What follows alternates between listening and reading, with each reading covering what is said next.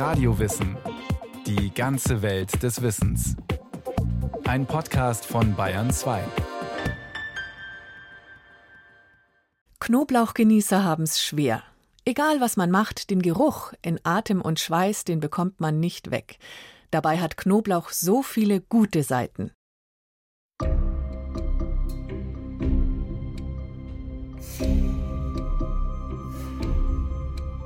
Ein Teufelszeug, das tödlicher ist als Natternblut und giftiger als Schierling. So beschreibt der Dichter Horaz aus dem antiken Rom den Knoblauch. Der Landwirt Ludwig Holzapfel dagegen mag die scharfen Knöllchen. Hervorragend für den Frischkonsum, hat ein tolles äußeres Erscheinungsbild, schön weiß und hält sich sehr gut im Kühlschrank auch und kann ja, länger verzehrt werden. Am Knoblauch scheiden sich die Geister. Kaum ein anderes Gemüse hat so viele Fans und so viele Verächter. Ludwig Holzapfel isst nicht nur gerne Knoblauch. Er lebt sogar von ihm, als einer der wenigen Bauern in Bayern. Auf seinen Feldern beim oberbayerischen Landsberg am Lech baut er ihn hektarweise an. Dafür kauft er jedes Jahr erst einmal Kisten voller Knoblauch ein. Knoblauch wird nämlich nicht gesät. Der Knoblauch wird gepflanzt. Das erfolgt durch zugekauftes Pflanzgut, also normale Knoblauchknollen, die gebrochen werden.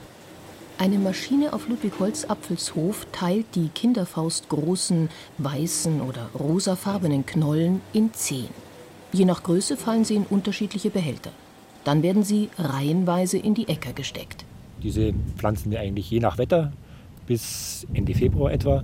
Danach sollte allerdings meiner Erfahrung nach die Knoblauchpflanzung abgeschlossen sein, dadurch, dass einfach die Zeit bis zur Reife zu kurz wird, wo der Knoblauch seine Knolle, seinen Ertrag bilden kann. In einer Knolle sind üblicherweise zwischen 2 und 20 Zehen dicht an dicht aneinander gepackt. Manche sehen aus wie Eckzähne, andere wie Halbmonde oder Tropfen. Sie sind innen cremeweiß und jede einzelne hat eine weiße, violette, rosa oder bräunliche Schale. Botanisch betrachtet ist eine Zehe das dicke untere Ende eines Blattes, die Blattbasis, sagt Heidi Heuberger. Sie leitet an der Bayerischen Landesanstalt für Landwirtschaft die Arbeitsgruppe Heil- und Gewürzpflanzen. Von diesem Zehenboden, da sind schon ganz kleine Knospen angelegt. Und wenn dann das Wachstum fortschreitet, wachsen diese Knospen aus und bilden diese Seidentriebe, die dann zu den Zehen werden. An den Zehen unterscheidet sich der Knoblauch am deutlichsten von seinen engen Verwandten im Pflanzenreich, etwa der Küchenzwiebel, dem Bärlauch, dem Schnittlauch und dem Porree. Sich mit Zehen zu vermehren, statt wie andere Pflanzen mit Samen, das bietet vor allem einen Zeitvorteil, erklärt Heidi Heuberger weil die einfach schnell, die fallen aus, gehen in den Boden, wachsen weiter. Der Samen braucht erstmal die Kälte, bis der keimt, bis der reizt. Also der Vermehrungszyklus über den Samen ist sehr viel länger.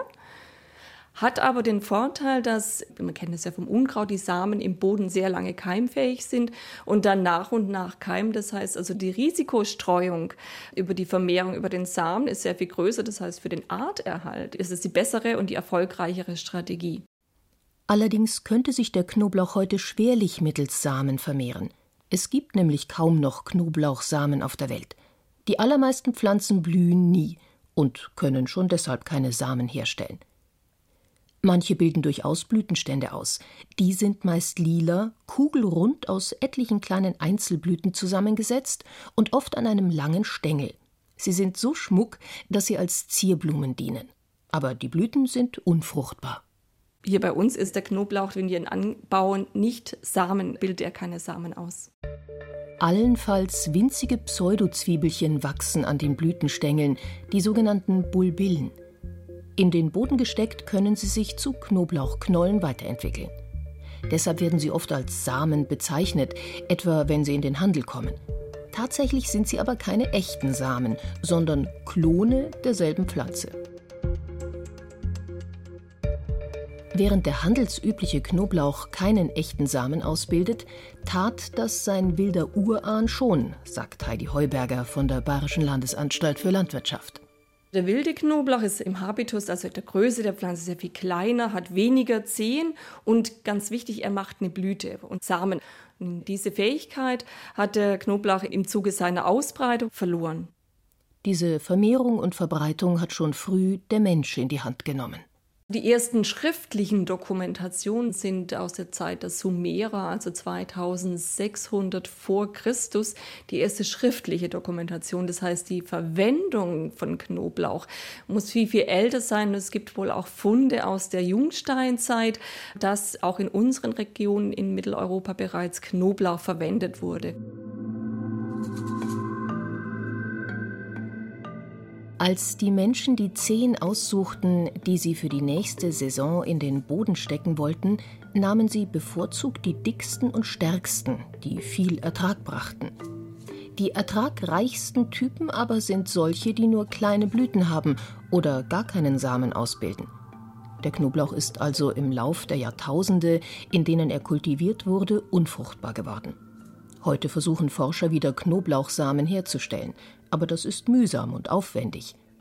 Interessant wären die Samen für die Züchtung neuer Sorten. Wobei Landwirt Ludwig Holzapfel schon jetzt genügend Material zur Verfügung hat, um den Knoblauch lohnend anzubauen und weiterzuentwickeln. Es gibt sogenannte Herbstsorten und sogenannte Frühlingssorten. Der Großteil meines Knoblauchs wird im Herbst gepflanzt, so Ende September bis in den Oktober, November hinein. Ludwig Holzapfel baut kleinen weißen spanischen Knoblauch an, der später gepflanzt und später reif wird. Sowie doppelt so großen rötlichen aus Frankreich, der früher aufs Feld kommt und früher wieder weg. So mindert er sein Risiko. Wenn eine Sorte nichts wird, gedeiht vielleicht die andere. Außerdem schafft er die Ernte leichter, wenn nicht alles gleichzeitig vom Acker muss. Ab Mitte Mai ungefähr beginnt der Knoblauch mit dem eigentlichen dicken Wachstum. Vor schaut eigentlich lauchartig aus, ohne Knolle unten dran. Und erst dann beginnt er eigentlich mit dem eigentlichen dicken Wachstum. Das muss man beobachten und ja, die Knolle aus dem Boden holen. Er nimmt eine Knolle zur Hand und zerpflückt sie. Also ich schaue ihn mir an, beurteile die Schale. Wie sieht die Schale aus? Wenn man sie so schön rascheln hört, ist es Zeit für die Ernte. Nicht mehr ganz so ja, jung im Prinzip. Also eine junge Schale erkennt man einfach an der Weichheit, geht sie schon in die Abreife über. Und man sieht auch schon die Roséfarbe der Zehen durch die Schale scheinen. Das ist ein Zeichen. Das Laub verfärbt sich von den Spitzen her gelb. Das ist ein deutliches Zeichen, dass es sich abreift. Einfach manche Knoblauchsorten lagern auch, beginnen zu knicken. Der beginnt sich eigentlich am Knoblauchhals oben hinzulegen. Bei anderen Knoblauchpflanzen dagegen stehen sie bis zur Ernte steil nach oben. Es ist eine Frage der Sorte. Am größten ist die Vielfalt des Knoblauchs da, wo er wohl zu Hause ist, erklärt die Gartenbauwissenschaftlerin Heidi Heuberger. Das Ursprungsgebiet ist in Zentralasien, so Kaukasus ist der westliche Bereich, dann weiter Usbekistan bis nach Nordchina. Und dort vor allem in den Hochlagen, in den Gebirgen, also es ist eine sehr robuste Pflanze. Das schätzt auch der Landwirt Ludwig Holzapfel aus dem oberbayerischen Landsberg am Lech am Knoblauch. Er verträgt durchaus gute Minustemperaturen auch ein Nachtfrost mit, ja, bis, sage minus 8 Grad ist kein Problem. Hält er gut aus. Knoblauch braucht auch wenig Dünger. Und er bietet eine Abwechslung etwa zum Weizen, Mais oder Raps, den Ludwig Holzapfel sonst anbaut. Ein Zwiebelgewächs, das ist keine gleiche Gattung. Das ist hervorragend, lockert die Fruchtfolge auf. Abwechslung auf dem Acker schützt generell vor Krankheiten der Pflanzen. Und Knoblauch hat den besonderen Ruf, bestimmte Schädlinge fernzuhalten. Es stimmt, Wilmos-Probleme im Knoblauch hatten wir bisher noch nicht. In alten Quellen gilt Knoblauch als wahres Wundermittel gegen eine Reihe von Plagegeistern und auch gegen Krankheiten der Menschen. Im 16. Jahrhundert schrieb der Arzt und Apotheker Jacobus Theodorus, der in seinem New Vollkommen Kräuterbuch das Pflanzenwissen seiner Zeit zusammenstellte: Der Knoblauch wird gegessen nicht allein wie eine Speis, sondern auch wie ein Arznei. Aber der starke Geruch bekommt übel dem blöden Hirn, mache trübe Augen, bewegt Zorn, fördert den Schlaf und Durst, welches man sichtbarlich an einem Hahnen sehen kann, der es gessen hat. Knoblauch helfe sogar gegen Schlangenbisse, Läuse, Gelbsucht, Schuppen in den Haaren und Flecken im Gesicht, Ohrenschmerzen, Zahnweh, Harnverhaltung, Gicht im Fuß, Tollwut und Husten. Den Husten soll stillen Knoblauch mit Schweinenschmalz zerstoßen und damit die Fersen warm geschmieret, wann man schlafen geht. Knoblauch lasse auch ausgefallene Kopfhaare nachwachsen, fördere die Geburtswehen und vertreibe Schlangen von Milchtöpfen. Jakobus Theodorus stützt sich auf eigene Beobachtungen und sogar gewissermaßen auf einen Tierversuch, eben am Hahn. Aber wie seinerzeit üblich, beruft er sich auch auf den berühmten griechischen Arzt und Pharmazeuten Galen, der im antiken Rom tätig war. Der empfahl Knoblauch gegen Verstopfung, Würmer im Körper und Trunksucht. Dass Knoblauch es in sich hat, bestätigt auch die moderne Forschung, sagt Heidi Heuberger, zuständig für Heil- und Gewürzpflanzen an der Bayerischen Landesanstalt für Landwirtschaft. Ganz im Vordergrund steht die schwefelhaltige Verbindung Aliin, die im Knoblauch vorkommt. Diese ist aber noch nicht das wirksame Prinzip, sondern das ist dann das Allicin, das daraus gebildet wird, wenn man den Knoblauch anschneidet oder die Zehe anbeißt. Dann wird durch ein Enzym, das dabei frei wird, dieses Aliin in Allicin umgewandelt und das ist dann das Wirksame, dieses Allicin. Deswegen hilft es nichts, eine Knoblauchzehe einfach als Ganze zu verschlucken, so wie etwa eine Tablette. Man muss sie erst pressen oder schnippeln, damit das Enzym wirksam werden kann. Neben Allein hat der Knoblauch noch eine Reihe weiterer Inhaltsstoffe, die in vielfältigsten Weisen zusammenwirken. Der Knoblauch insgesamt mit seinen Inhaltsstoffen hilft mit, die Blutfettwerte zu senken, also zum Beispiel das Cholesterin. Es wirkt blutverdünnend, darüber, dass es diese Aggregation der Blutplättchen hemmt. Und es wirkt gefäßerweiternd. Braucht natürlich eine gewisse Dosis, um diese Vorbeugung auch hinzubekommen. Man spricht so, ja, ungefähr von einer Zehe pro Tag. Das ist natürlich ganz ordentlich, wenn man, wenn man so viel wirklich jeden Tag essen möchte. Das ist auch wissenschaftlich nachgewiesen, diese vorbeugende Wirkung gegen Arteriosklerose und auch gegen Infekte der oberen Atemwege, sodass hier also auch Präparate auf dieser Basis entwickelt werden. Es kommt auch nicht von ungefähr, dass Knoblauch zum Einsatz kommt, wenn Fleisch gepökelt wird, wenn es gegen Bakterienbefall haltbar gemacht wird. Es gibt auch die Informationen, die sind aber jetzt nicht in der Weise wissenschaftlich belegt, aber dass es eben auch antibakteriell wirkt, antiviral. In der traditionellen Heilkunde ist es sehr wohl bekannt, dass es eben diese antibakterielle und zum Teil auch antivirale Wirkung bei Erkältungsviren auch dazu hat. Manchmal wird dem Knoblauch auch nachgesagt, er helfe gegen Krebs und Diabetes. Aber wissenschaftlich ist das nicht belegt, sagt Heidi Heuberger von der Bayerischen Landesanstalt für Landwirtschaft.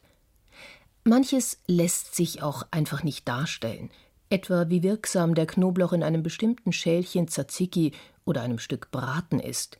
Das hängt zu stark davon ab, wie gekocht und gegessen wird. Der Inhaltsstoff des Allicin und auch die Abbauprodukte sind nicht besonders stabil. Das heißt, wenn man wirklich Knoblauch heilend einsetzen möchte und es auch im Essen tun möchte, entweder roh oder eben ganz zum Schluss beim Garprozess dazugeben, so ein, zwei Minuten nochmal mitköcheln lässt, dann aber wirklich das Essen ist, also nicht eine halbe Stunde mitkochen lassen, dann ist zwar der Geschmack noch da, aber die Heilwirkung ist weg. So segensreich die Schwefelverbindungen im Knoblauch sein mögen, sie sind es auch, die ihm die Verächter bescheren. Alles, was so schwefelwasserstoffmäßig am Ende als Abbauprodukt entsteht, ist eben sehr stark geruchsbildend. Also dieser Schwefel ist das, was dann bei den Zwiebeln eben auch die und auch eben auch beim Knoblauch oder beim Bärlauch hier diesen starken Geruch ausmacht. Schon dem Arzt und Apotheker Jakobus Theodorus im 16. Jahrhundert war das Geruchsproblem bewusst. Er schrieb deshalb Den Geruch nach dem Essen zu vertreiben, essen etliche grüne Rauten darauf, andere eine rohe Bohne, etliche ein gebraten Mangoldwurzel, aber Peterlein oder Eppich darauf gebrauchtet, dämmet den Gestank und Dämpfung ins Haupt. Andere Quellen empfehlen, Knoblauchgerichte am Abend zu essen.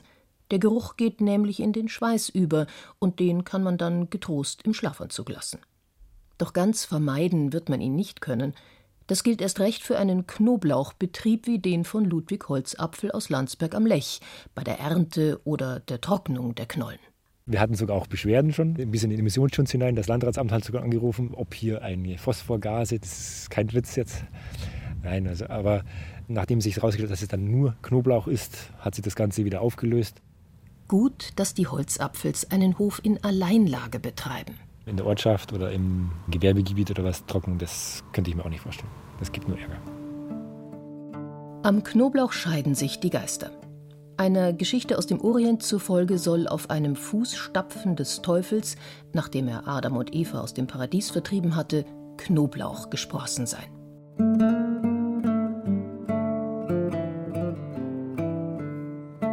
Nach einer Sanskrit-Legende aus Indien im 4. Jahrhundert vor Christus stahl der Dämonenkönig Rahu von Gott Vishnu das Elixier der Unsterblichkeit. Er trank davon. Aus Rache schlug ihm Vishnu den Kopf ab. Wo Rahus Blut auf den Boden spritzte, wuchs Knoblauch. Andererseits soll Knoblauch sogar vor Vampiren schützen. Die Gartenbauwissenschaftlerin Heidi Heuberger nimmt an, dass vor allem sein Geruch an vielen bösen Geschichten schuld ist. Wenn man jemanden kennt, der gerne und häufig Knoblauch isst und viel Knoblauch isst, um den macht man doch gerne einen Bogen. Und ich kann mir vorstellen, dass daraus diese Geschichten entstanden sind, dass Dracula, ja, dass es ein, ein effektiver Vampirschutz ist. Der Knoblauchanbauer Ludwig Holzapfel zuckt mit den Schultern. Ich finde es gut. Also die eigenen Schweine stinken nicht. Ich mag es auch gerne. Ich mag den Geruch. Also jetzt nicht die Knoblauchfahne, sondern diesen Knoblauch, diesen Gewürzgeruch. Möglicherweise kann man sich an den Knoblauchduft auch gewöhnen. Es gibt einfach andere Kulturen, wo das einfach gang und gäbe ist. Da isst es jeder und da riecht man das dann auch nicht mehr selber, weil man riecht ja eigentlich nur immer den Unterschied. Doch mit dem Knoblauch werden oft Unterschiede besonders hervorgehoben, etwa kulturelle und soziale. Als vor einem halben Jahrhundert die sogenannten Gastarbeiter in die Bundesrepublik kamen, brachten sie Tzatziki mit, Köfte, Eiwa, Spaghetti aglio e olio, Cevapcici und viele andere knoblauchselige Leckereien. Und das ausgerechnet, als die alteingesessenen Bürger gerade ihre Badezimmer fein machten und als Shampoos und Deos ihren Siegeszug antraten in den cleanen 70ern, als es sich auch die breite Masse leisten konnte und wollte, stets gut zu riechen, wie früher nur die feinen Leute. Da geriet der Knoblauchgeruch geradezu zum Zeichen für Fremdheit und zugleich für Unterklasse. Zwar wird er auch in Deutschland seit Jahrhunderten genutzt, etwa für Braten und beim Pökeln, und in Haus- und Klostergärten wird er auch schon lange angebaut, sagt Heidi Heuberger. Aber bei uns ist es durchaus, ja, einfach gehört es zum Anstand, dass man, wenn man stark riecht, sich doch ein bisschen auf Abstand hält. Und das muss anscheinend auch schon bei den alten Römern schon so gewesen sein, dass sozusagen die obere Elite sich vom Knoblauch distanziert hat und nicht wie die Sklaven und einfachen Leute mit Knoblauch versehen hat. Ist eine Frage des Wohlstands, aber vielleicht auch der alternativen, alternativen Heilmöglichkeiten und Geschmacksmöglichkeiten. Wer sich nichts Feineres leisten konnte, der griff eben zu Knoblauch. Im antiken Rom nannte der Arzt Galen den Knoblauch Medizin der Bauern. Der Dichter Horaz schrieb, den Knoblauch könnten vielleicht harte Eingeweide von Landarbeitern verdauen, aber in seinem edlen Körper tobe er wie ein rasendes Ungeheuer. Im 16. Jahrhundert pries der Apotheker Jacobus Theodorus Knoblauch als günstiges Heilmittel. Wieder die Pestilenz. Schneid Knoblauch in guten scharfen Essig, trink ihn warm, ist wohl so gut als manche teure Arznei.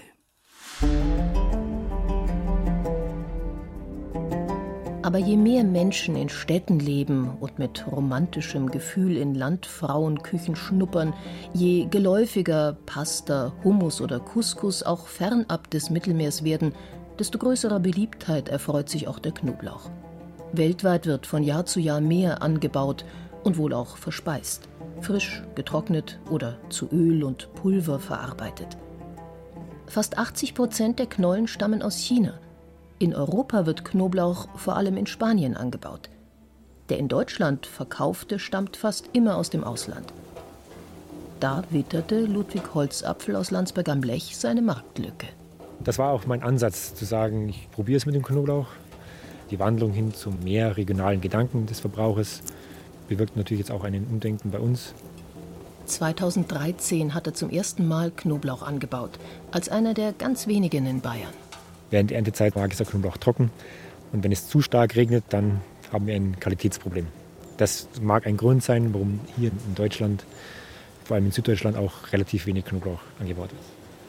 Natürlich kann es ihm auch seinen Weizen oder Mais verregnen oder verhageln.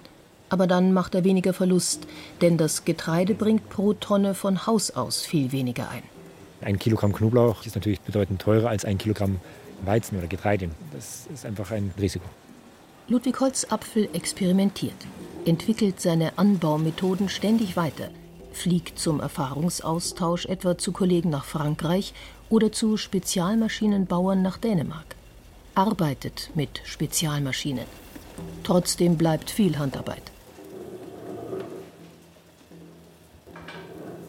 Nach der Ernte entblättern rumänische Arbeiter auf Ludwig Holzapfels Hof tagelang die erdigen Knollen. Sie legen sie als grün-weiße Frischware in die Verkaufskisten. Appetitlich. Die Nachfrage nach Knoblauch ist, Geruch hin, Geruch her, groß, weiß Heidi Heuberger von der Bayerischen Landesanstalt für Landwirtschaft. Es ist wieder auch ein Vormarsch. Knoblauch gehört einfach auch zur guten Küche und es schmeckt ja einfach auch lecker. Das ist ja nicht nur diese Schärfe, die dadurch entsteht oder dieser starke Geruch, sondern das ist ja auch so eine, ja, so eine Art Geschmacksverstärker. Man braucht ja nicht viel, um quasi die anderen Inhaltsstoffe, die anderen Geschmacksträger zu ihrer Wirkung zu verhelfen. Also dieser Umami-Geschmack, dieser, dieses, dieser runde, gute Geschmack, dazu trägt auch der Knoblauch wieder zu bei. Das war Radiowissen, ein Podcast von Bayern 2. Autorin dieser Folge Bettina Weiz. Regie führte Sabine Kienhöfer. Es sprachen Julia Fischer und Peter Weiß. Technik Monika Xenger. Redaktion Matthias Eckert. Wenn Sie keine Folge mehr verpassen wollen, abonnieren Sie Radiowissen unter bayern2.de slash podcast.